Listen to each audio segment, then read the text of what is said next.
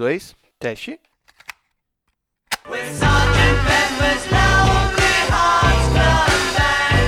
Boa.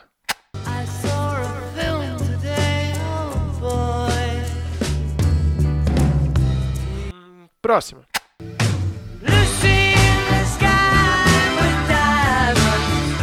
Tá, agora sim, vamos nessa.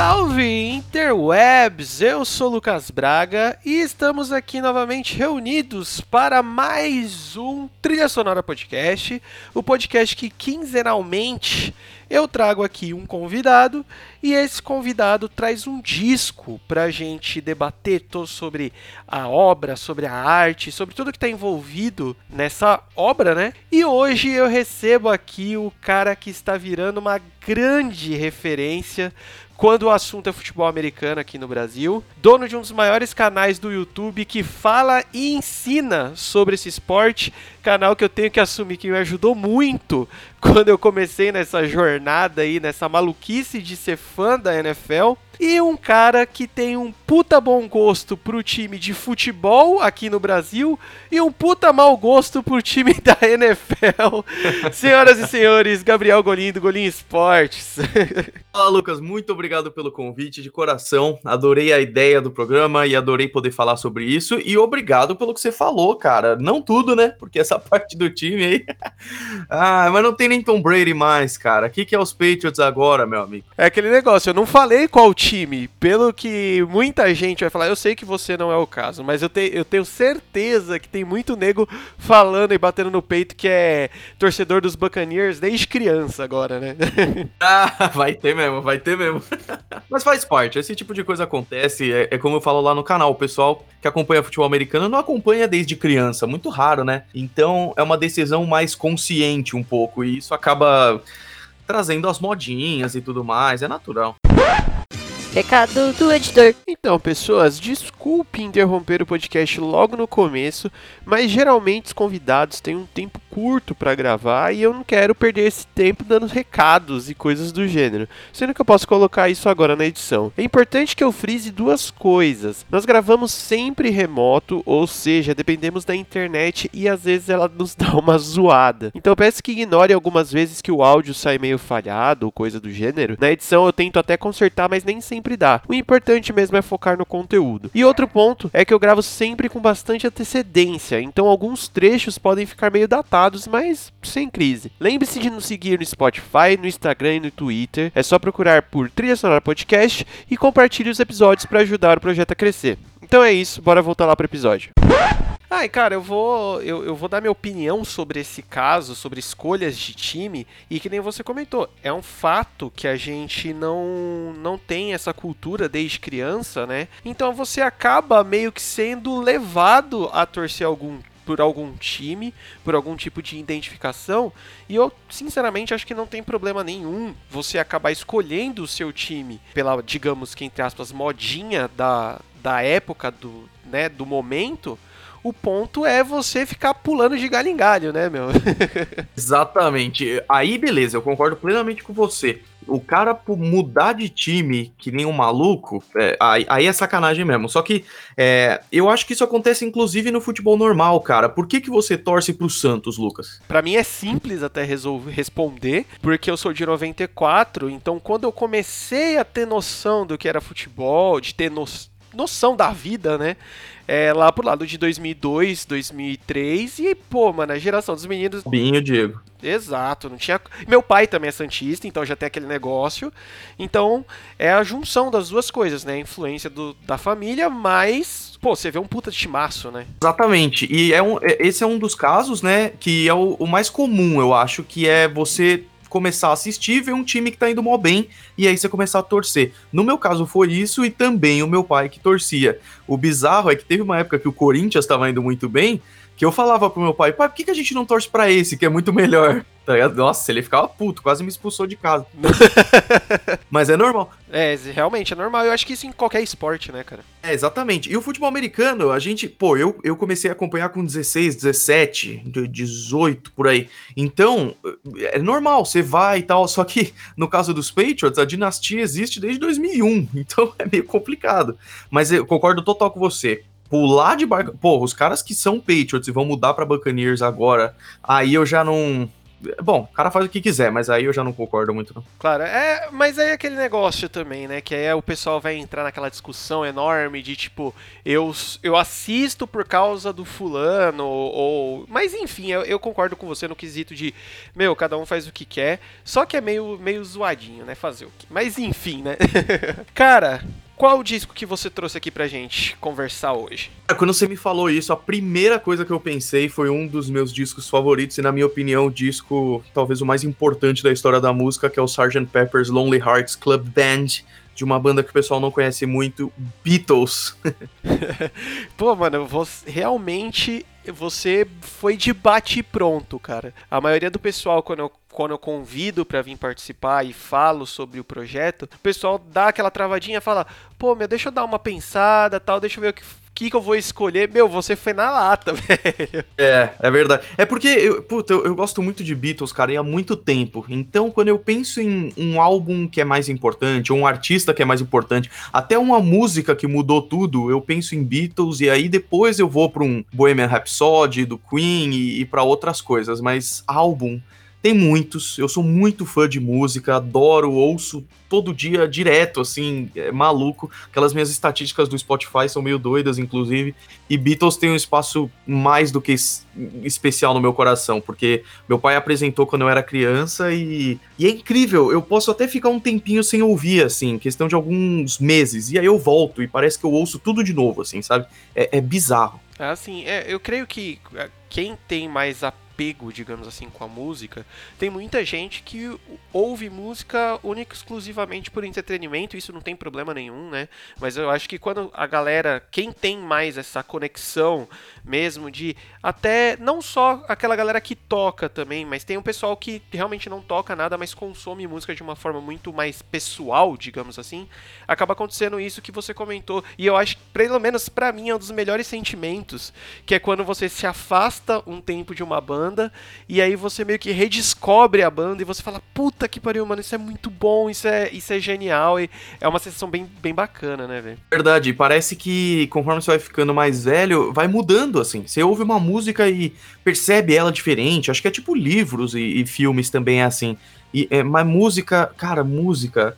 É, e você entende isso muito bem, é óbvio, porque você tem esse podcast, que é uma coisa sensacional, mas música toca de um jeito que isso porque eu sou fanático, você sabe também, por futebol americano, filme, série, videogame, mas música é, é, é, diferente, cara. Que bizarro isso. Eu, eu costumo falar, né, que o ponto da música que ela acaba entrando mais assim na gente é porque, querendo ou não, as outras formas, talvez, né, as outras formas de arte ou até de entretenimento, como você falou aí do futebol americano, a gente meio que tem que parar o que você está fazendo para consumir, né? Tipo, futebol americano a gente tem que parar e assistir o jogo. Filme a gente tem que parar e assistir. O livro naquelas, né? Mas você ainda acaba parando também as outras atividades para fazer.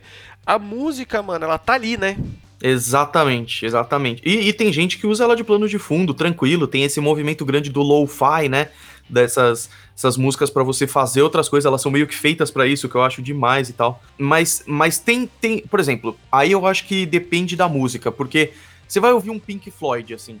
Eu sinto que Pink Floyd não é música pra, pra ficar de plano de fundo, tá ligado? Ela é quase para você participar dela, assim. Sim, é, não, não tem como você dar play e sair fazendo outra coisa, né? Você, você acaba sendo pego e prestando atenção, né? Exatamente. E a, aí, é, é, bizarro isso, porque eu adoro o Sgt. Peppers, mas um dos álbuns que eu pensei muito pra gente falar aqui é o Dark Side of the Moon, né? Que eu também acho impressionante. E também é uma obra. Ah, tá ligado? ah, sim, não, com certeza, velho. É, é um absurdo. Já fica o convite aí para mais pra frente a gente voltar e falar sobre esse disco. E mas vamos começar a entrar nesse cara aqui que você escolheu, lançado em 67 E aí a gente. Eu não, eu não, eu não sou tão próximo de Beatles assim. Só por não ser, porque se você me perguntar, eu não vou saber explicar o porquê. É, e é absurdo você pensar, pelo menos pra mim, né, mano, que tipo, é o oitavo disco da banda. É o disco que a banda já era. Os Beatles já eram os Beatles, né? E porque esse disco ele é revolucionário em vários âmbitos diferentes e ele foi lançado em 67. Isso para mim é, um, é, uma, é a coisa mais insana de tudo, sabe? Exatamente. E cara, na boa, tem tantas coisas que fazem esse álbum ser icônico, tem tantas histórias por trás, assim, que eu vou até te falar que por favor, me interrompa, porque eu tendo, com Beatles, eu tendo a falar que nem um maluco, assim, porque eu sou um daqueles malucos que assiste filme de Beatles, lê, sabe, essas coisas, porque é, é uma banda que foi criada. O quarteto famoso, Paul, George, Ringo e, e, John, ele é de 62, né? Apesar dos Beatles serem de antes. Ou seja, de 62 a 67, você falou que o Sgt. Peppers é qual? O oitavo? O oitavo. Pois é. E ainda teve vários outros depois. Então, tipo, foi uma banda que durou do jeito que ela é apenas oito anos e foi tão marcante desse jeito, com vários álbuns por ano, mesmo tendo várias tretas. E aí eu acho que é por aí que a gente podia começar, que é o contexto por trás, assim, porque os Beatles de 67 que iam fazer o Sgt. Peppers já estavam começando a ter umas rusgas, sabe? Tanto que a gente vai acabar chegando nesse ponto uma hora, eu acho, que é da separação dos Beatles e talvez da Yoko e tal. E quando a, a, galera fala que a Yoko foi responsável por separar os Beatles, eu digo que os Beatles terminariam de qualquer forma, ela só acelerou, tá ligado? Concordo plenamente. Ela foi o empurrãozinho que faltava. Exatamente, exatamente. E o Sgt. Peppers já foi um momento em que tinha algumas brigas, assim. Tanto que o Paul McCartney chegou com uma ideia. Gente, tá, tá um pouco difícil, vamos fazer o seguinte. E se a gente tentasse gravar um álbum em que não fosse os Beatles? Vamos fingir que é uma outra banda. Vamos criar uns personagens e tal. Vamos fingir que é a banda dos Corações Solitários, do Clube dos Corações Solitários do Sargento Pimenta. E vamos nessa, tá ligado? E rolou super. Tanto que aí tem uns detalhes, né? O álbum é meio todo conceitual, que é o show dessa banda tanto que ela começa e termina ali antes de A Day in the Life com a mesma música, e fala sobre o cantor, que é o Billy Shears, que é o Ringo e tudo mais, então eles viajaram nisso, claro que com muita ajuda de entorpecentes, mas foi, tá ligado? Cara, é, essa, esse contexto que você deu aí é muito importante para a gente conseguir captar certas paradinhas assim dentro do álbum, né? E assim, o que você comentou sobre a separação dos Beatles, que era uma coisa eminente, para mim também é uma coisa que é quase que impossível não ter dado treta, porque, mano, eram quatro cabeças muito geniais, né? Não era tipo o que a gente vê muito nas na maioria das bandas, né? Não vamos, não vamos também falar que não é, porque é verdade. A maioria das bandas geralmente tem um ou dois caras que puxam, né? A, a maior parte de criação, a maior parte de letras e tal, e os outros eles complementam no sentido mais musical da coisa. Aqui a gente tá falando de quatro caras que os quatro compunham muito bem, os quatro tocavam muito bem, e tipo, se eu não me engano, os três, né, tocavam tudo, né, eu acho que tirando o Ringo, que tocava só, só, entre aspas, bateria e percussão, os outros três tocavam, meu, o George tocava citarra, velho, vai, tipo, puta merda, né? É, exatamente. Mas a história do George com citara, é, com citarra, citara, citra, sei lá. É, não sei como funciona, como, como pronuncia também. é, foi difícil. Ele fala que foi um instrumento que ele teve muita dificuldade de aprender, e aprendeu na Índia lá, quando eles deram aquela viajada pra lá e tal. Então, tipo, tem uma coisa cultural aí também, de que as crianças de Liverpool tinham piano em casa, como se fosse uma peça de decoração, tipo uma TV, assim, hoje.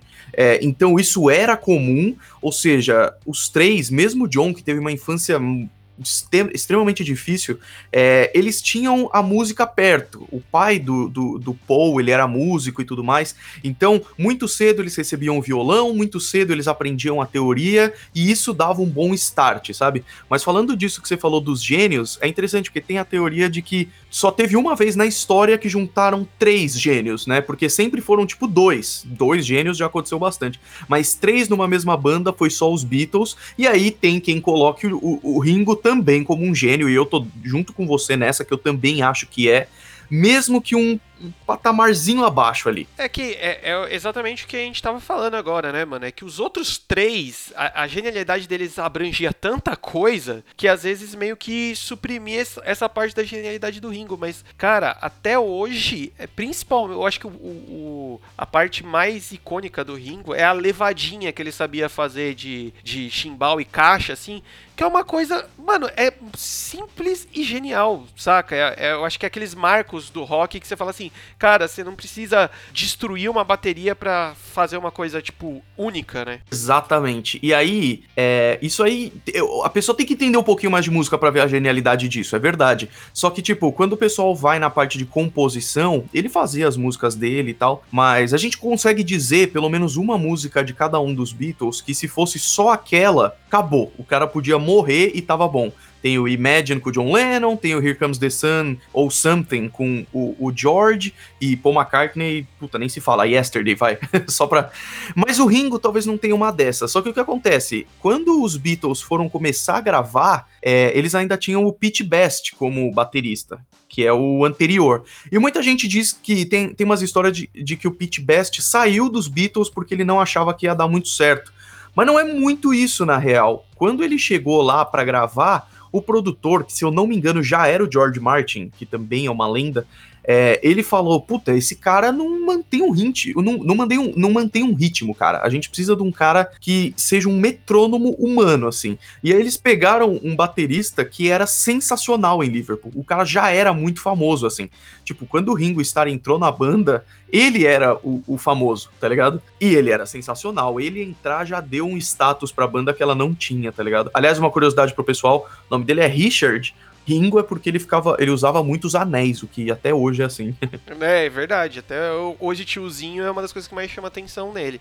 E assim, um, para complementar o que você tá falando ainda, cara, é para quem não é tão do, de dentro da música, de tocar e coisas do gênero, esse argumento de precisamos de um baterista que toque dentro do tempo faz uma diferença absurda mesmo. e tem outro ponto aí também. Claro que na época a gente. É, eu já vi que muitas coisas dos Beatles eles gravavam o que a gente chama ao vivo, né? Não era faixa por faixa, era todo mundo dentro da, do estúdio quase que tocando como se fosse num show e gravava, porque a tecnologia da época também era meio que permitia, mas cara, tá aí uma coisa extremamente difícil. Quem toca já há muito tempo, ah, vai falar que é frescura minha, mas pelo menos para mim, cara, você tocar com um metrônomo é difícil pra caraca. é, exatamente, cara, exatamente. E ele, e ele deu exatamente isso que os Beatles precisavam. Até porque no começo as músicas dos Beatles elas eram, elas eram super comerciais e super é, vendíveis, assim. Essa era a ideia mesmo de ser uma banda boy band famosa e precisava muito disso, porque era uma aquelas músicas super ritmadas e tudo mais, e o Ringo deu o que a banda precisava para eles lançarem o primeiro álbum, assim. Ah, cara, falando nisso até, né, nessa parte comercial da coisa, o Sgt. Peppers ele vem justamente nesse ponto de virada da banda, quase, que era aquele, pelo menos eu vejo que muitas bandas têm isso, que é o ponto que a banda fala assim, cara, eu já sou a banda, então eu não preciso mais fazer o que os outros querem ouvir ouvir, eu vou fazer aquilo que eu quero fazer. Você vê que pelo menos o sentimento que eu tenho ao ouvir os, as músicas desse disco é que não que sejam músicas largadas ou músicas não comerciais, mas elas são muito mais autorais. É, muito mais autorais, menos essa mãozona do tipo, pô, isso não vai tocar na rádio ou isso não, não encaixa tanto. Total. E eu vou te falar que a primeira teve uma transição que durou alguns álbuns, dá para perceber bastante isso. O último álbum álbum que foi quase inteiro comercial é Beatles for Sale, eu acho que é de 64, que até pelo nome, né, Beatles à venda, é, eles já estavam querendo colocar isso no negócio, ó, é, a gente tá à venda, tá ligado?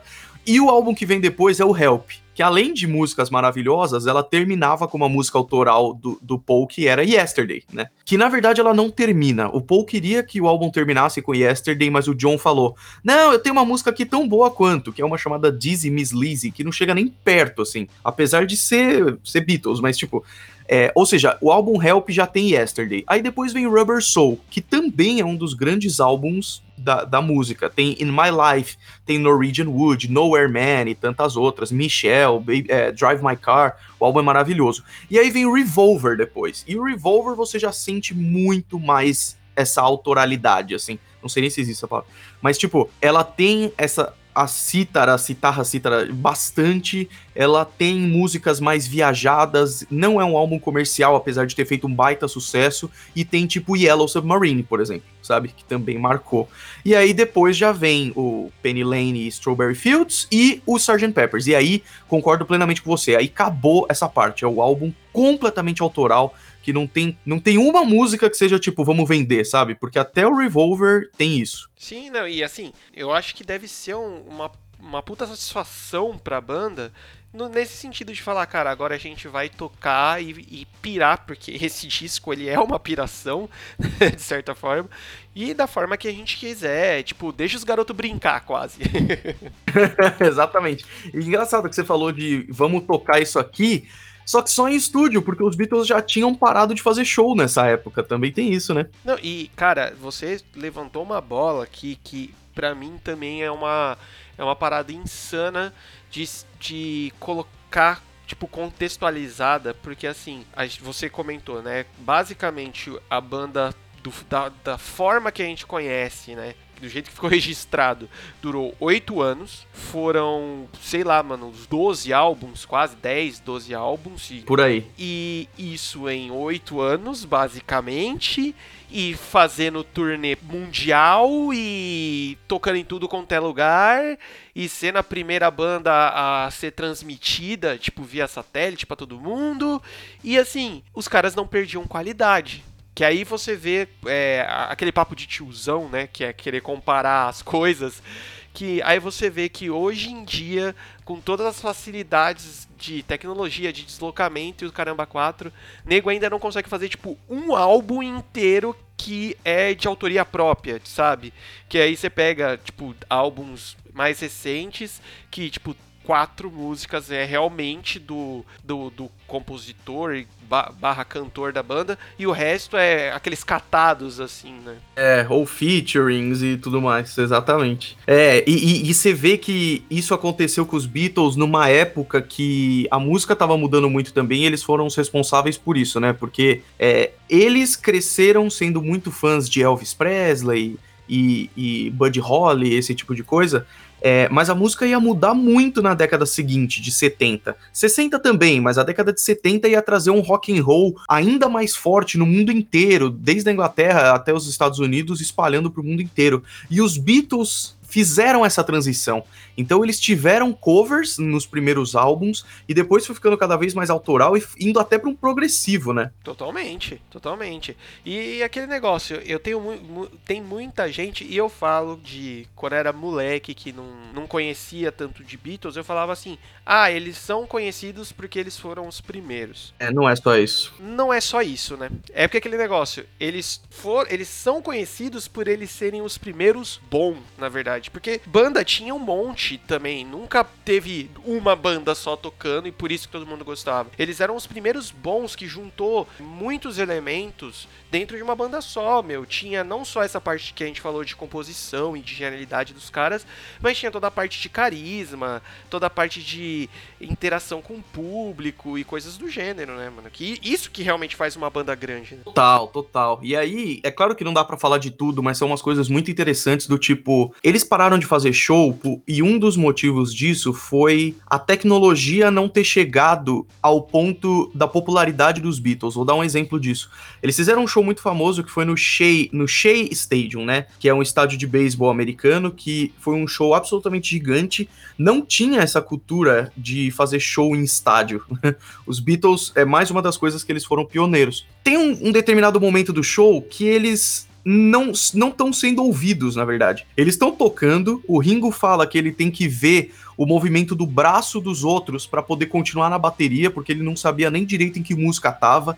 Tem vídeos no YouTube disso do John falando pro pessoal calar a boca para ele poder tocar, e isso começou a irritar muito os Beatles e eles pararam de fazer show também por causa disso, porque hum, o pessoal só tava gritando por ver eles ali, sabe? Então, tipo, tem tantas coisas que o pioneirismo foi importante, sabe? Que é, é meio injusto falar que foi só porque eles foram os primeiros. Isso também tá lá, mas eles talvez é, tenham sido colocados no mapa por serem os primeiros, mas eles só se tornaram a maior de todos os tempos por serem incríveis. É, não. Isso daí sem, sem sombra de dúvidas, né, cara? Mas eu acho que também é, é aquele tipo de argumentos da galera que realmente não tem a informação sobre a parte histórica da coisa, ou simplesmente fala sem fazer a menor questão de buscar né? Mas, enfim, isso daí é de cada um, né? Tem gente que não, simplesmente não se interessa e não tá nem aí e fala merda e, e toca o barco. ah, o que eu já ouvi de gente falando, nossa, Beatles é chato, hein? e tudo bem, vida que segue. É, aquele negócio, tipo, meu, tá bom, você acha o Beatles chato. Aí você vai ver o que a pessoa gosta. Exato, exato. E essa pessoa, ela, ela provavelmente não ouviu é, algumas. Porque tem várias fases e muito diferentes, assim. É, é a mesma banda que escreveu Something, Here Comes the Sun, Lucy in the Sky e tipo Twist and Shout, sabe? São coisas muito diferentes que tem vários estilos. Quando a pessoa fala Beatles é chato eu não gosto, eu só fico meio chateado porque a pessoa tá fechando a porta pra uma experiência musical incrível, assim. Só isso. Mas é, é, é música, né, cara? Quando a gente fala de música, a gente fala muito de gosto e, e, e, bate nessas, nesses pormenores ou por maiores, não sei direito. Cara, vamos começar aqui. Começar não, porque a gente já tava um tempo batendo papo e é, é exatamente isso que eu quero. E chegamos no álbum ainda, direito. Né, basicamente ainda não, mas tem umas perguntas que eu sempre vou fazer nos episódios e aí eu vou fazê-las agora para você. O porquê você escolheu escolher o disco, você já falou aqui nesses 20 minutos de, de começo aqui. Foi mal, deu um spoiler da pergunta. Cara, ótimo isso. Então vamos falar que já temos um check aqui. Você falou por cima, mas você lembra, assim, mais detalhadamente, quando e como você conheceu esse disco? Ó, oh, é, músicas desse disco eu já tinha conhecido porque o meu pai ele tinha dois, dois CDs dos Beatles que era um famoso, que era um vermelho e um azul.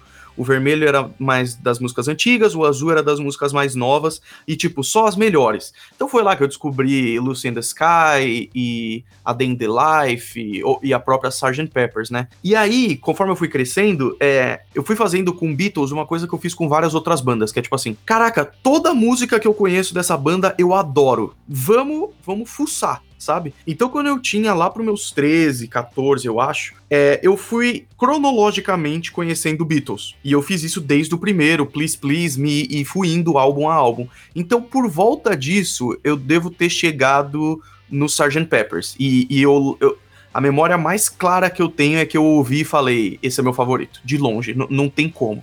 E é engraçado, porque conforme os anos foram passando, é, tinha hora que era o Revolver o meu favorito, tem horas que é o White Album, que é um álbum até meio bizarro, assim, que é o álbum branco, mas é, de importância, eu, eu, eu lembro de terminar de ouvir Sgt. Peppers, que termina com a Day in the Life, que é, é a minha música favorita dos Beatles e, e, é a música que eu acho mais incrível, assim. E, e eu terminei e falei, uau, isso é especial, assim, tá ligado? É, cara, ó, já, já vou ficar até usando esse argumento que você falou. Primeiro, bateu a, a, parte saudosista da coisa, que você falou aí da época de 14, 15 anos, que era uma época que dá uma saudade que, você, que a gente tinha tempo para parar e ficar nessa de escavar música, tá ligado?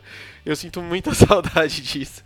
Mas um ponto aqui que, que eu também sempre vou puxar e você acabou de é, assumir que você fez isso, é que, mano, o podcast, esse podcast trilha sonora, ele é justamente falando de álbuns, de discos.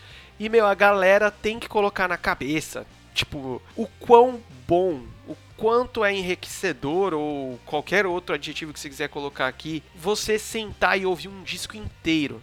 Hoje a galera tem muito de ouvir playlist, de ouvir single, de ouvir aleatório, o que, que o Spotify recomenda, o que o YouTube recomenda. Mas, meu, quando você senta e ouve o disco inteiro, é, você consegue descobrir muitas coisas. Você entende o momento que a banda tá passando, você entende toda a parte artística que tá acontecendo ali e você entende muita coisa, né, velho? Total, isso já é válido para qualquer álbum. Imagina um álbum que tem um conceito por trás. Vou dar uma dica. Se você tá ouvindo a música e ela começa meio que parece que já tava tocando alguma coisa, ou ela termina e corta do nada, ela continua na música seguinte e na música anterior. Então, você já devia ouvir elas juntas, assim. E eu, eu sou meio cismado com isso. Quando, quando eu tô ouvindo uma música de uma banda que eu não conheço muito e eu vejo que ela, ela terminou cortada ou começou cortada, eu falo, puta, eu quero ver o que, que tem antes, porque eu acho isso muito legal.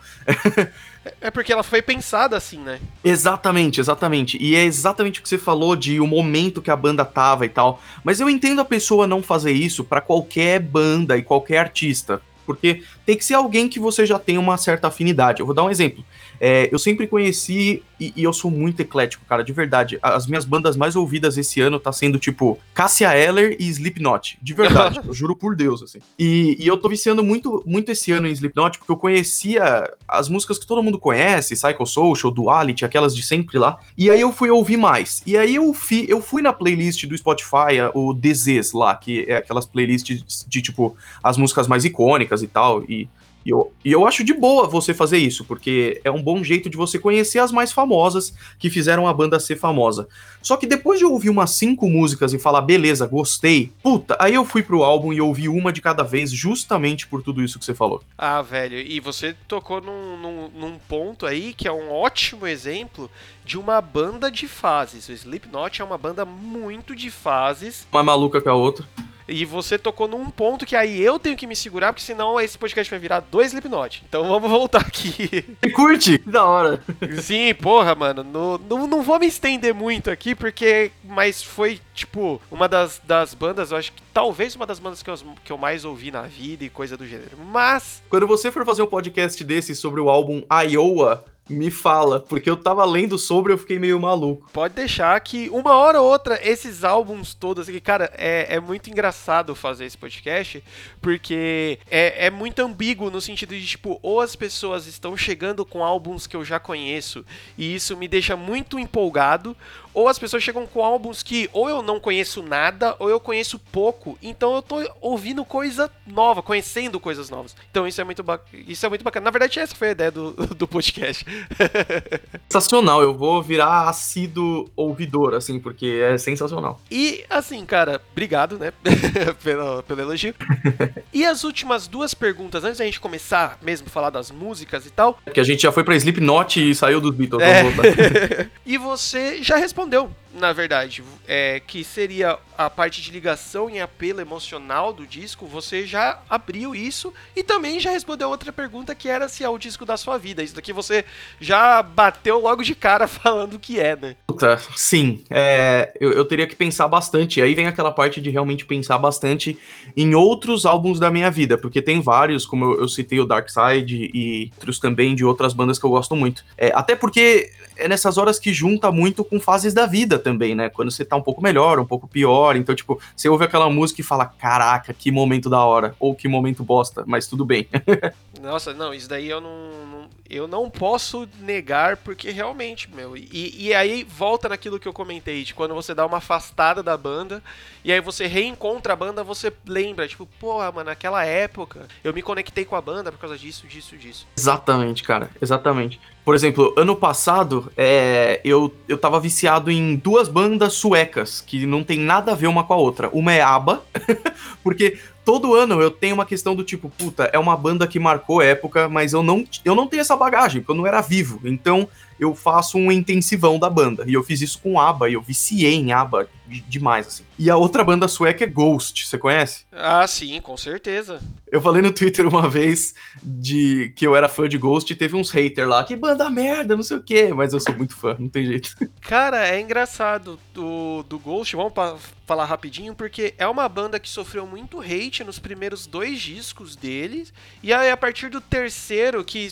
eu, a, a, banda, eu acho que deu uma diminuída, né, no caso de tipo, ó, oh, nós é muito do mal, ah, e foi mais pro lado de tipo, mano, vamos fazer música realmente mais mais até comercial, mas meu, ficou ficou genial. Então, porque para quem não conhece Ghost, eles são do demônio, do cramunhão.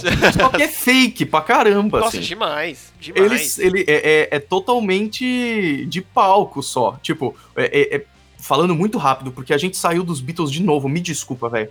Mas é porque a banda tem o vocalista que é o Papa, Papa Emeritus, né? E, o, e cada álbum é um vocalista, só que é sempre o mesmo cara por trás dele. É, e, e, tipo, foi o Papa Emeritus, aí depois o Papa 2, Papa 3, aí virou o Cardinal Cópia e agora tem o Papa 4 pro próximo disco, né?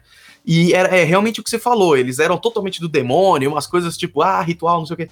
E hoje, velho, tem umas músicas que é tipo anos 80, assim, um rock de boinha. Cara, eu costumo falar assim pra galera ter uma noção para quem quer levar a sério esse bagulho de ah, eles são do mal ou tem esse bagulho, é simples. Pega a música, acho que é do segundo álbum deles, que é a Year Zero, e ou vê a letra. Aí você vai falar: caralho, os caras é do mal mesmo, é o, é o, é o, é o pata rachada. E aí depois você vê o clipe, eu acho que do último disco deles, da música Rat, que é a porra do cara dançando, irmão. Então você fala assim, velho. Exatamente. Quem leva a sério é, é besta, não, não entendeu que realmente é puro entretenimento o negócio, né? É puro entretenimento. Os caras fazem um show e quando eles fazem show, literalmente, é, tem uma música lá que eles passam dando vinho pra galera, fala que é sangue e o cara é todo maquiado e tudo mais, mas é uma. Cara, a gente tá vivendo com Ghost basicamente o que a galera viveu com Kiss. É isso. Verdade, cara, que é uma das grandes referências, né? Sim, total, é isso. Então, tipo, a galera que fica meio que. É, é, é aquele bagulho. A galera querendo desculpa para não gostar de uma banda, mas enfim, né? Vamos voltar para Sgt. Pepper's Lonely Heart Club Band. Sim, juro que eu vou me segurar para não falar outras bandas, porque você manja muito, então a gente vai falando, né? Não, cara, a intenção, como eu falei, é justamente isso. É para ser, não é para ser um papo engessado, é para a gente só ir, tá ligado?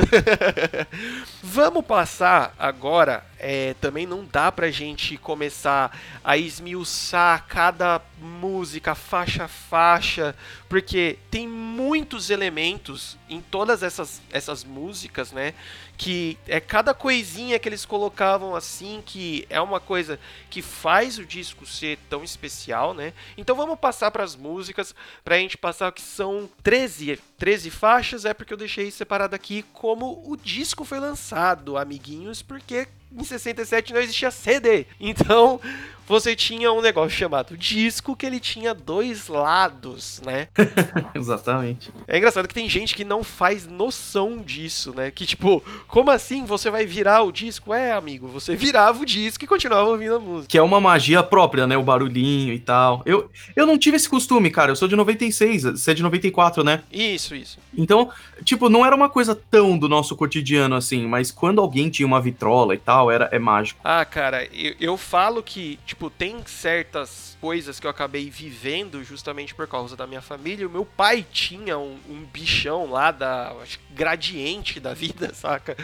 E aí eu, eu sei o que, que é isso e, e realmente, mano, esse negócio que você comentou desse tempinho, desse, desse chiadinho que dava de tipo, ó, acabou, e aí, o que, que, você vai fazer, saca? É, é uma das mágicas, né, do negócio. Total. E aí, isso que é o mais legal daquilo que a gente tava falando de uma música se ligar a outra, no disco eu acho que isso tinha uma magia até maior, porque você via a agulhinha indo cada vez mais pro meio, e normalmente a música acaba, fica um silênciozinho e aí começa a outra. E aí você vê aquele disco que ele é inteiro como se fosse uma faixa só, porque ele não tem essa pausa, isso é muito legal. Sim, sim. E, e, aí é aquele negócio que também a gente já falou. Isso foi feito para ouvir numa lapada só. Não foi feito para tipo, ah, tá, parei, tira, sai, vaza, não. Realmente é para ser, tipo, apreciado. Como você comentou, cara, o disco começa com uma música de apresentação, né? É um bagulho muito louco, velho. Hoje em dia, pensar de lançar um disco assim com temáticas, com uma história contínua, meu, é quase que até ok, é normal, muita gente já fez isso, muita gente grande já fez isso. Você falou aí do, do próprio Pink Floyd, tem. Eu acho que da, pra galera mais nova, que tá um pouco mais assim, na cara da galera, o American, American Idiot do Green Day também é assim, é uma historiona. E tem muitas bandas fazendo isso. Mas, cara, eu não consigo conceber isso em 67, sabe? É bizarro, é bizarro. É mais uma das coisas que eles foram pioneiros. Eu vou te falar que eu sinto até um pouco de falta hoje, assim, porque eu queria que as bandas que eu gosto fizessem até mais isso, de contar uma história e, e, e se der, contar uma história em vários álbuns, assim. Eu adoro esse tipo de coisa. Mas é que aí também a gente começa a entrar na parte de consumo da música, né? Sei lá, mas é, é uma é uma parada meio bizonha. Como você comentou, não quase que não tem faixa 1 e faixa 2, né, entre a Sgt. Pepper Lonely Heart Club Band e a With a Little Help from My Friend, porque é uma coisa só, né? Exatamente, elas se ligam justamente pelo que você falou. A Sgt. Peppers começa contando uma historinha de um cara chamado Sargento Pimenta que ensinou a banda, não sei o quê, e tinha um cantor que era o Billy Shears. Então agora eu vou apresentar para vocês o Billy Shears. E aí ele começa a cantar outra música e segue assim. É impressionante. E vamos, porque esse é o contexto da coisa, né, cara? É, exatamente. Porque quando, quando ele chega no With a Little Help from My Friends, aí é uma música cantada pelo Ringo, o que já era uma coisa meio rara, porque ele era o que menos cantava e era sempre muito legal quando ele cantava. E essa música, ela foi transformada na abertura de Anos Incríveis, que é uma série sensacional, você conhece? Sim, sim, conheço. E, a, é, e muita gente nem sabe disso porque a música é completamente diferente, porque é, ela é muito mais lenta, assim. With a Little Help from My Friends, eles colocaram. Ah, do Joe Cocker. É, porque é uma versão muito mais lenta e tudo mais. E, tipo, é uma música importante até nisso, assim, sabe? Porque é, era do Ringo, então era uma música até meio bobinha. Eu lembro que era uma das músicas que meu pai não conhecia dos Beatles, mesmo adorando. Ele não fez isso que eu fiz de álbum por álbum, música por música, sabe? É, e aí, quando eu falei, é a abertura do Anos Incríveis, ele falou, mentira. É legal. Nossa, é bem, bem doido. E é uma música, cara, que eu vou ser bem sincero, eu nunca parei pra cair essa ficha, que era a abertura dos Anos Incríveis, porque para mim, mano, é essa música é quase que o que eu tava falando sobre a levadinha do Ringo, sabe? Ela tem um, sei lá, um swing muito bem, bem típico deles. Cara, vamos apressar um pouco mais, porque que nem eu falei, senão, mano, a gente vai abrir cada música aqui a gente vai terminar de gravar amanhã só.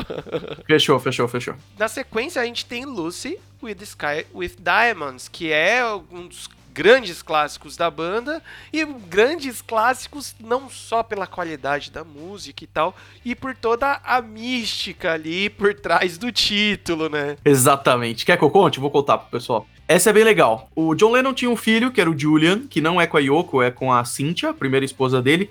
E esse menininho tinha uma colega chamada Lucy, e ele fez um desenho, o Julian, que é o filho do John Lennon. Ele fez um desenho dessa menininha no céu com diamantes. E isso deu uma inspiração pro John Lennon escrever a música Lucy in the Sky with Diamonds. Essa é a história para menores, assim. pra mídia. é, pra mídia. Porque em 1967, os Beatles estavam numa onda pesada de LSD, alucinógenos e assumidamente, assim. E Lucy in the Sky with Diamonds, as iniciais são LSD, então eles falavam que era uma homenagem a isso. Eles, eu digo, quem, quem ouviu a música e criou essa teoria, né? Durante a vida inteira, quando perguntavam para eles e pro Paul McCartney depois e tal, o Paul McCartney jura de pé junto que não tem nada a ver com LSD, que era só esse desenho. E aí fica a teoria, né, Lucas? Porque, na minha opinião, hoje em dia, ele podia muito bem falar, não, na época a gente usava mesmo, é LSD. É, então eu não sei, mas a história é divertida, de qualquer forma. Ah, é, é de qualquer forma, né? acho que qualquer dessas teorias aí são engraçadas, né? Ainda mais quando você tá falando falando dos Beatles, tem um bilhão de teorias, né? E, cara, na, cê, minha opinião, sendo bem sincero, você ouve a música, você vê a cadência e como as coisas são colocadas na música, você fala assim, irmão. Estavam loucão. é, você não vem com essa ideia, não, sabe? Pode até. Assim, e aí eu acho que até uma coisa pode confirmar a outra. Cara, você olhar o desenho do seu filho que é um rabisco de criança e tal, e falar assim, isso vai dar uma boa letra, você tem que estar tá doidaço também, né? Ou seja, as duas coisas são verdade, né? É, elas, elas se batem, uma coisa confirma a outra. Cara, na sequência vem a Get Better, né?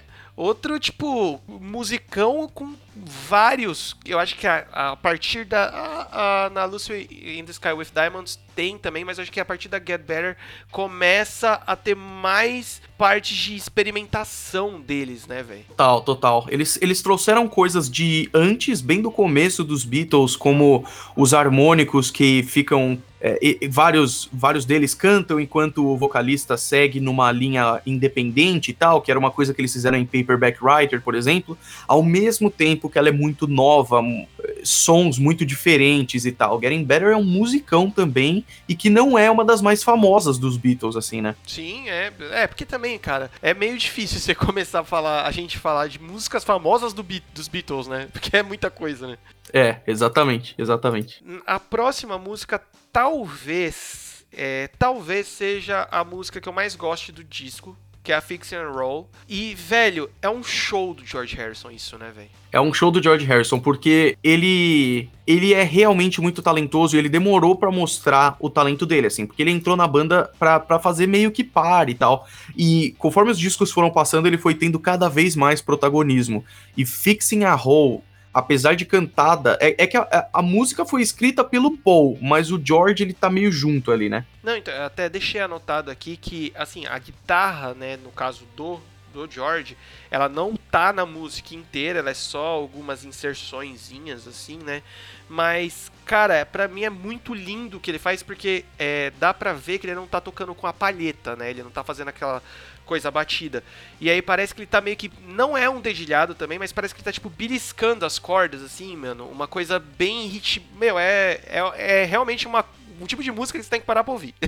Verdade. E aí já entra a genialidade do produtor, o George Martin, também, porque ele trazia insights muito interessantes. E ele toca cravo nessa música, que faz um som muito característico também. Então a música ficou um hino, assim. E aí, a gente tá falando de experimentações e coisas do gênero, vem a X Living Home. Que, meu, tem um estilo, sei lá, velho, barroco até, velho. Exato, e a música ela, ela me parece muito melancólica, assim. A história da música não fala sobre, sobre os Beatles e tudo mais, mas aí ela tem um baita de um coro, uma coisa longa, assim. E, e nossa, que musicão também, cara. E, tem a letra carregada, né, mano? De, de, se não me engano, é uma menina meio que fugindo de casa e coisas do gênero, né? O John Lennon que criou essa música e ele criou justamente porque ele viu uma notícia. Aliás, isso acontece duas vezes no álbum, quando a gente chegar em A Day in the Life, a gente fala sobre isso era uma notícia de uma jovem que saiu de da casa dos pais e estava desaparecida. O John Lennon, genial do jeito que ele é e maluco do jeito que ele tava, ele falou: puta, musicão. Cara, vai. Vamos criar mais um meme aqui, que é o, o, genial como ele era e maluco como ele tava. Ótima, ótima definição. Não é? E essa música não tem o George e o Ringo, aliás, uma curiosidade porque é o Paul fazendo os vocais, o John fazendo backing vocals e aí a orquestra. E uma orquestrona gigante comendo em cima, né, meu? E é engraçado também se você for parar para fazer aqueles paralelos sobre como as coisas são hoje em dia, né? Hoje em dia essa música seria feita por, sei lá, tipo, quatro músicos, porque cada músico dobrava ali umas três vezes o seu instrumento e fazia orquestra, né? Eu já vi que tem alguns discos que são feitos assim. Naquela época não, irmão. Tem que botar todo mundo na sala e bora tocar mesmo, né? Sim, exatamente. E também uma coisa interessante, e aí se você me permitir já pular para a próxima, que é o quanto referências eh, os Beatles traziam. E isso tem de monte, assim, de monte é, de coisas que os Beatles. Penny Lane, por exemplo, é um grande, é um grande exemplo de tudo que eles conviveram quando eram crianças e tal, eles transformavam em música. E a, a última música desse lado é a Being for the Benefit of Mr. Kite. E aí é outra loucura, porque eles tinham visto um pôster de um show que ia ter num circo, que era a última noite de três. É, pro. pro é, benefit é no sentido de. Beneficente? É, exatamente. Exatamente. É um show beneficente pro senhor Kite e tudo mais. E tem esse pôster, você consegue achar online, e eles falaram: nossa, vamos falar sobre essa música. E essa música talvez seja a desse álbum a que eles mais experimentaram, porque uma das coisas mais interessantes, isso tem na própria Wikipedia, é o número de instrumentos. Você já chegou a ver isso? Sim, cara, eu olhei isso. É bagulho absurdo, né? Bizarro, cara. Você vê que o John Lennon ele tinha vocais, backing vocals, aí ele tinha o órgão, loops e harmônica. Aí o Paul McCartney baixo e backing vocals, tava bem tranquilo. Aí o George tinha uma guitarra gravada de trás para frente, Meu, olha isso, né? uma harmônica e chocalho. O Ringo tava com bateria, bandeirola, shake bell e harmônica. O produtor, o George Martin, era o que tava mais loucão. Ele tinha pio- piano, harmônio, órgão Lowray, glockenspiel, que eu não faço ideia do que que é. Era é tipo um, um xilofonezinho pra adultos, assim. E mais um monte de coisa. É bizarro, cara. Ah, cara, o, um ponto que você falou aqui desse fulano aí chamado George Martin é que realmente não tem como, pelo menos na minha concepção, ok, não tem como não falar que ele é o quinto Beatle, né? Porque o dedo dele tá, tipo, que dedo, meu? Tá tudo dentro dele, dentro do, do- da obra dos Beatles, né? Total, cara. E foi e, e se eu não me engano, foi ele que deu essa primeira sacada pros Beatles de pegar um baterista melhor, porque ele via futuro, mas ele, ele precisava acertar as coisas. E o George Martin, ele, ele é um produtor dos mais incríveis que já teve, assim. Ele, porque ao mesmo é muito difícil se lidar com quatro gênios como os Beatles. Então, o, o George Martin, ele era quase um psicólogo, assim, porque o quanto os Beatles brigavam em estúdio e a sabedoria dele de saber extrair as coisas ao mesmo tempo que não encher o saco dos caras é, é bem difícil. Exato, cara. E aí a gente vira o disco e damos o play de novo, começando com a With You, Without You. Que aí, mano, George Harrison fez aquela viagem maluca dele pra Índia. Na verdade, os quatro foram, né? Mas o George ficou mais. Ficou bem mais tempo mesmo. mergulhou mais dentro da cultura, né? E aí falou, irmão, minha vez, vou fazer uma música aqui totalmente nessa vibe, né? Essa música, ela é super progressiva e super. O gênero dela é meio é, música clássica indiana mesmo, assim. Tanto que não tem nenhum outro, nenhum outro Beatle nela. É só o George com vocal, com a cita e tal. E aí a outra galera pra fazer as outras coisas da música. Mas ela é quase um mantra, ao mesmo tempo um hino, ao mesmo tempo uma coisa que você viaja nela, assim. Essa música é sensacional, cara. Não, pra mim também é genial. E aí, velho, o que eu acho talvez a parte mais absurda dela, assim, da parte boa, óbvio, é que, sim, é uma música nos moldes indianos, né, com, a, com os instrumentos indianos e, e, e tudo mais, mas ela não deixa de ser uma música dos Beatles, saca? Tipo, dá pra você ver, tipo, não é os Beatles tocando uma música indiana, sabe?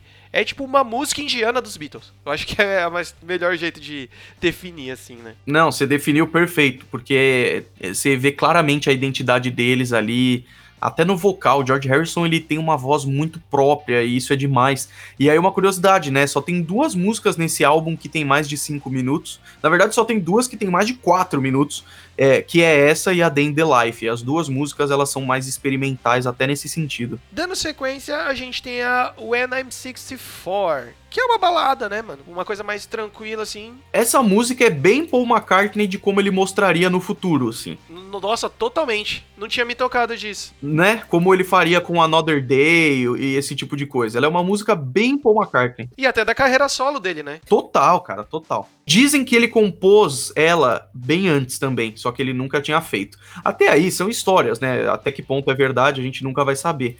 Mas ela é uma música bem de boa, até de amor, assim, né? Que é tipo, é, ah, mi- minha namorada, você ainda vai me alimentar quando eu for velho e tudo mais, sabe? É, não, mano. é- eu, eu não tinha me tocado até você ter falado. É realmente bem a coisa do, do, do Paul que você viu mais, né, pra frente e até da carreira solo dele mesmo. É. Ah, e tem uma curiosidade muito interessante de que o pai do Paul faleceu e ele teria feito 64 anos no ano que eles fizeram essa música. Eita! Isso é pesado também. Tem umas paradas meio macabras aí em volta do- da história dos Beatles, né? Mas. Tem. Aliás, um parênteses muito rápido. Eleanor Rigby, o Paul McCartney jura de pé junto que ele nunca tinha visto esse nome. Foi um nome que ele meio que bolou da cabeça dele, assim. Só que aí o pessoal foi explorar e tinha uma Eleanor Rigby no cemitério de Liverpool, enterrada.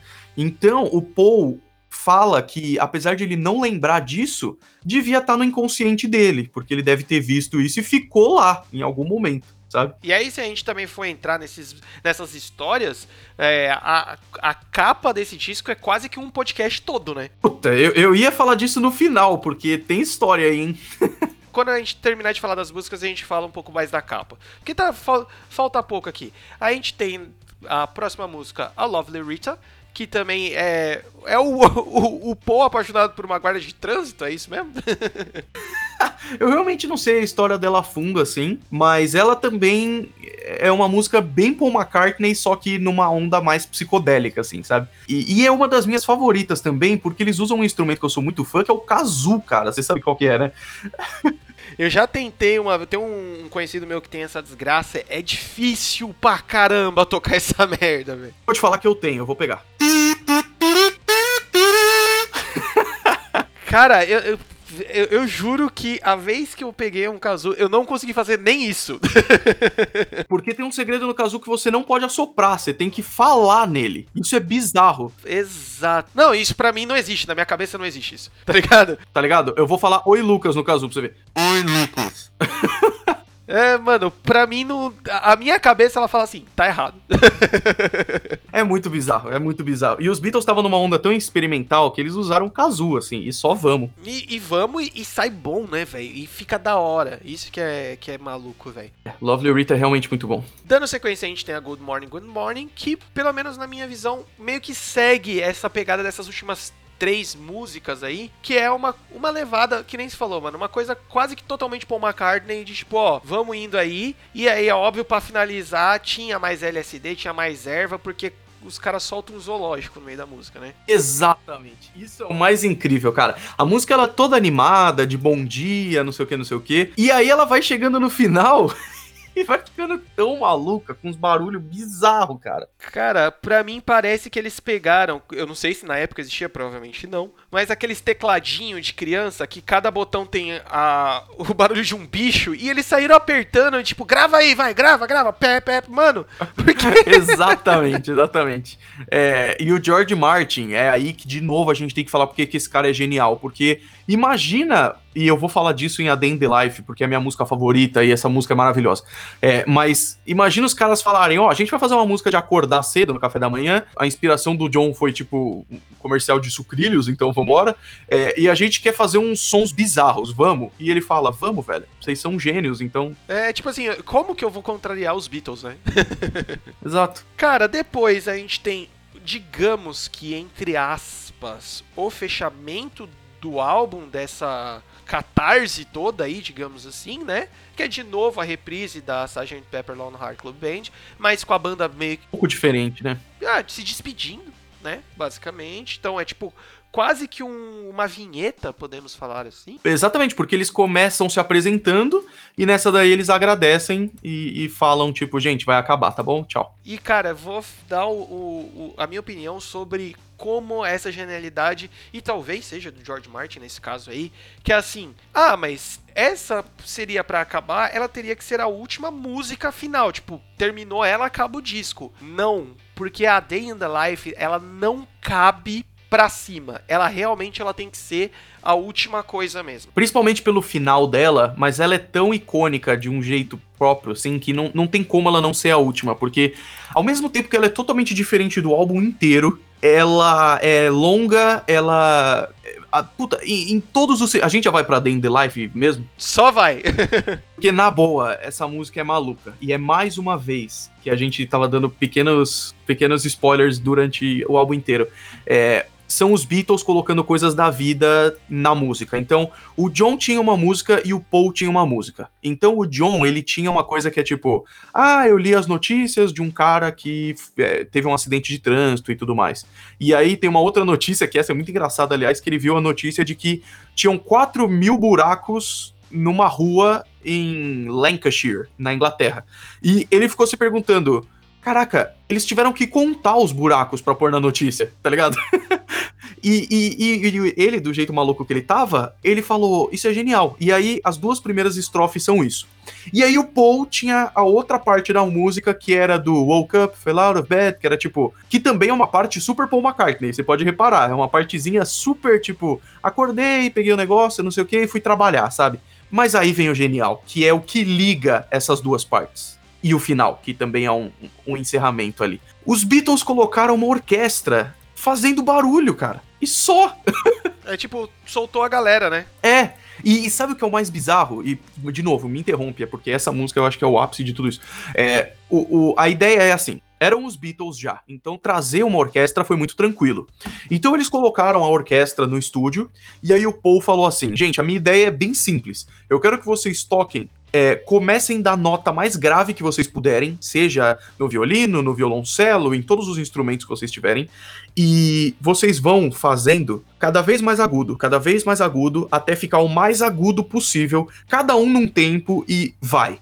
Só que orquestra não se dá muito bem com um improviso desse jeito. Não, e, e desordem, né, também, cara. Exato. Eu imagino que é tipo, alguém começava e a galera ia tudo junto com o cara, tá ligado? E, e, eles falaram, tipo assim, isso não vai funcionar, a gente não faz isso, velho, a gente é uma orquestra, tá ligado? E, e o Paul até ficou meio chateado com isso. Aí o que aconteceu? Veio o George Martin mais uma vez e ele escreveu uma partitura para essa parte. E, e o que, que ele fez? Ele, ele literalmente escreveu você começa lá do, sei lá que nota, que eu não manjo muito, lá que nota da oitava lá mais grave, e aí eles foram fazendo, tipo, tan, tan, tan, tan, tan, tan, tan, tan, tan, e vai ficando cada vez mais agudo.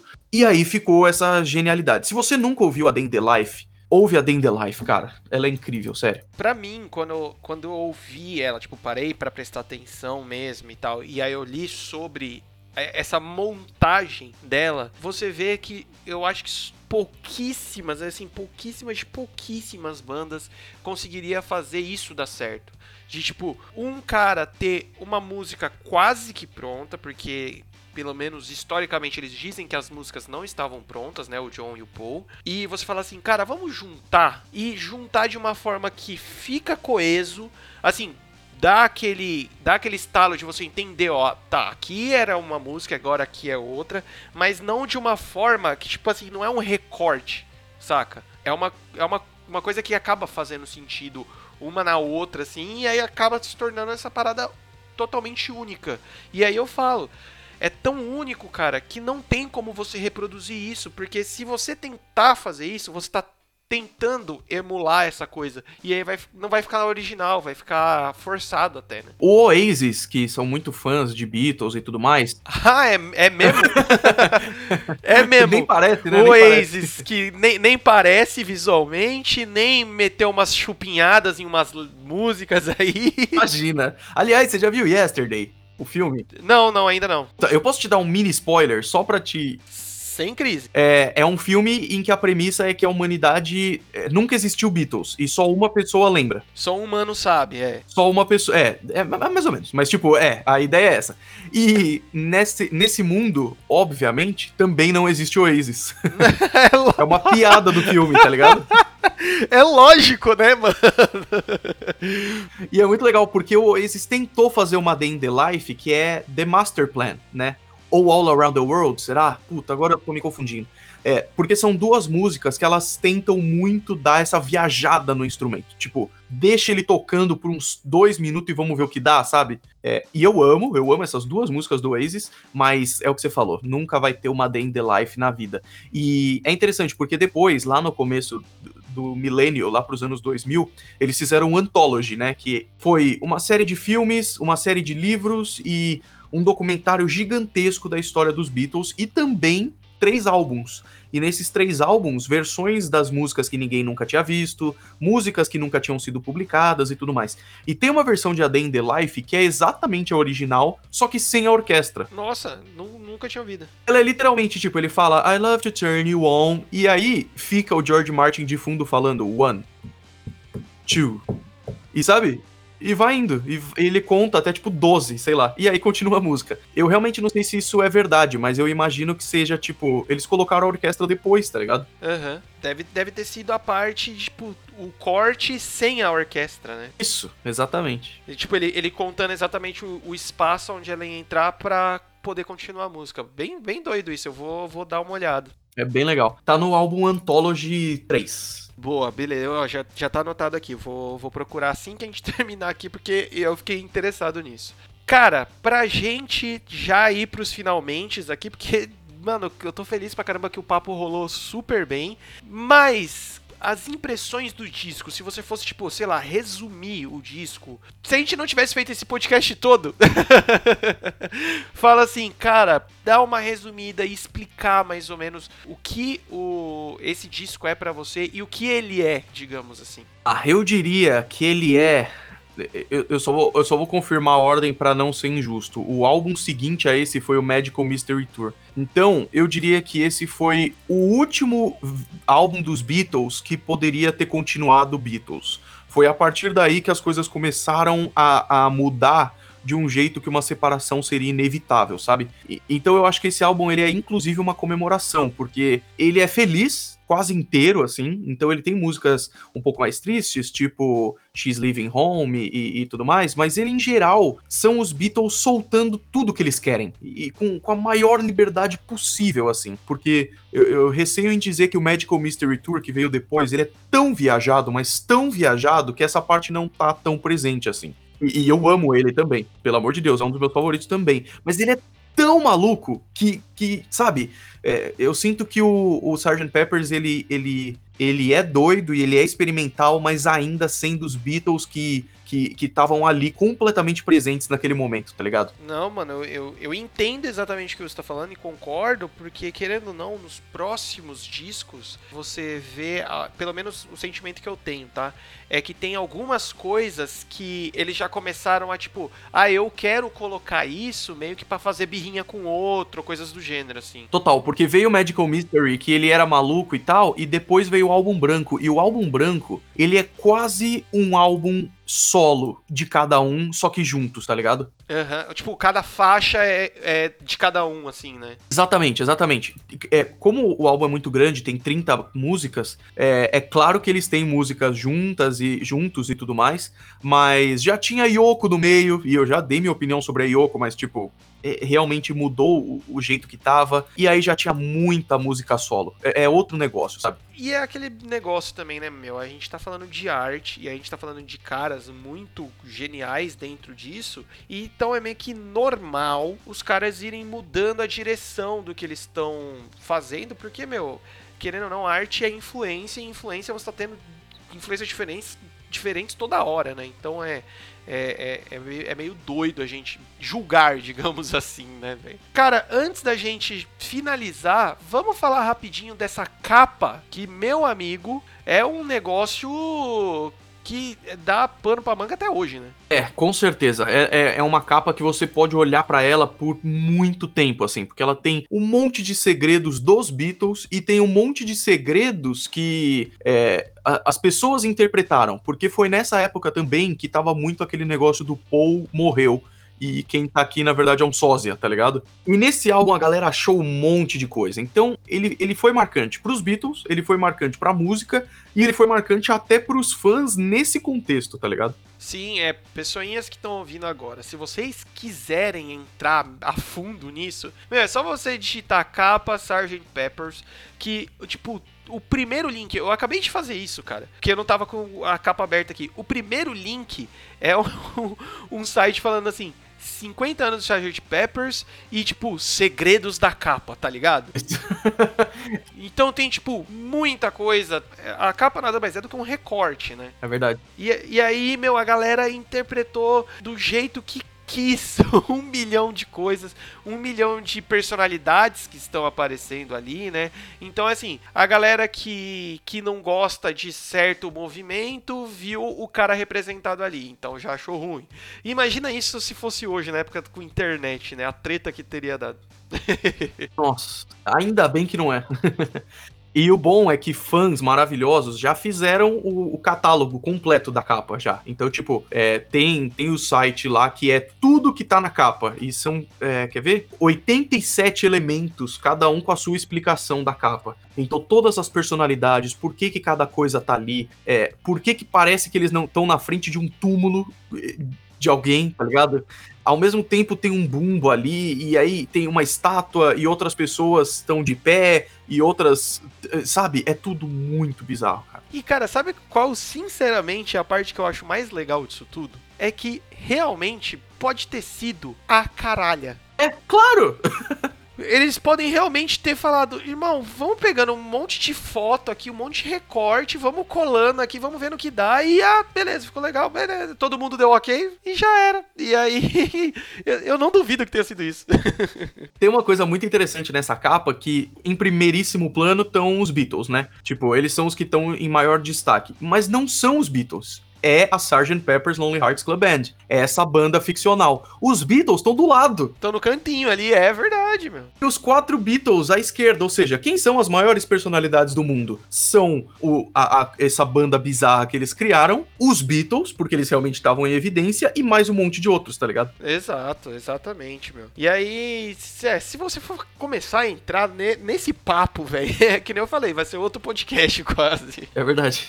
Então é isso, cara meu, muito obrigado novamente por ter dado esse tempo aí para mim, porque meu, a gente ficou bastante tempo conversando aqui. Eu adorei o papo, foi muito bom. Imagina, velho. Foi um prazer inacreditável, de verdade. Eu podia falar horas sobre isso. Nossa, e assim, ficou muito legal essa edição. Eu tenho certeza que vai ficar muito legal depois que eu terminar a edição. E, cara, já falo, já dei aquela babadinha de ovo no começo, mas falo de novo. Cara, muito obrigado pelo conteúdo que você faz, porque ele é muito. Eu acho que ele é muito importante nessa catequização da galera da, com relação ao futebol americano aqui no Brasil. Agora tá, né, tá criando essa força maior, a, as coisas estão chegando melhor aqui pra gente. Então, assim, mano, o conteúdo que você faz faz ele é muito importante pra galera realmente entender e entender da forma certa, saca? Não tipo, ah, eu acho que é isso, ou eu acho que é aquilo. Puta, eu agradeço demais, cara, porque esse é meu objetivo de verdade e eu não faria se não fosse é, um prazer inacreditável, tá ligado? Pô, cara, e aí a gente fica na torcida de logo menos a gente ter um jogo aqui no Brasil, né? Ai, demais, demais. Cara, nunca estivemos tão perto, mas isso não significa que tá perto. né?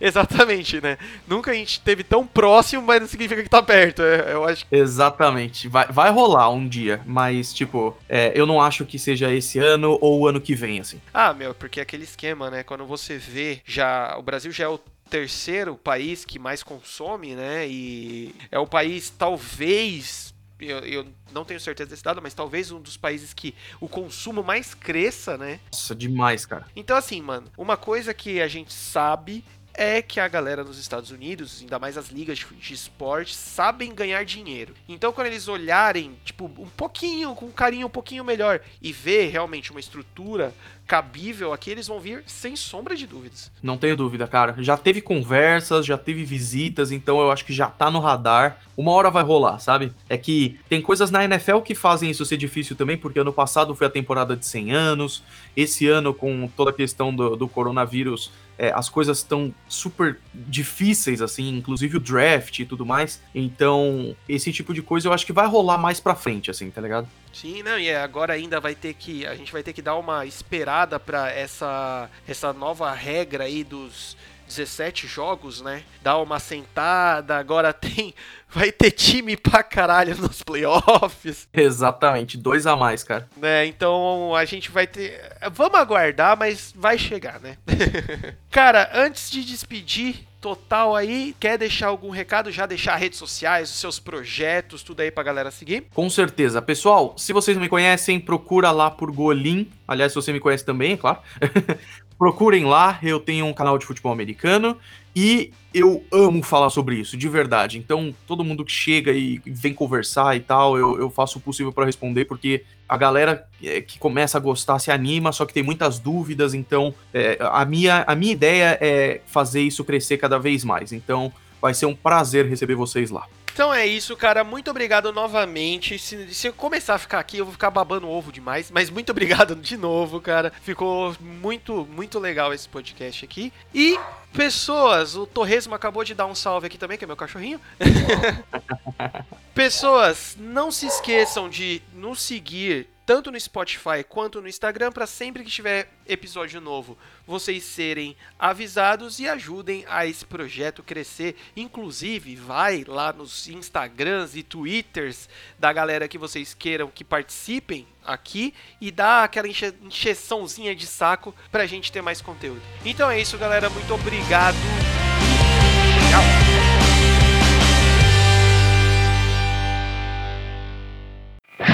Podcast é editado por Lucas Braga. Contato via Instagram em arroba lucasbraga35.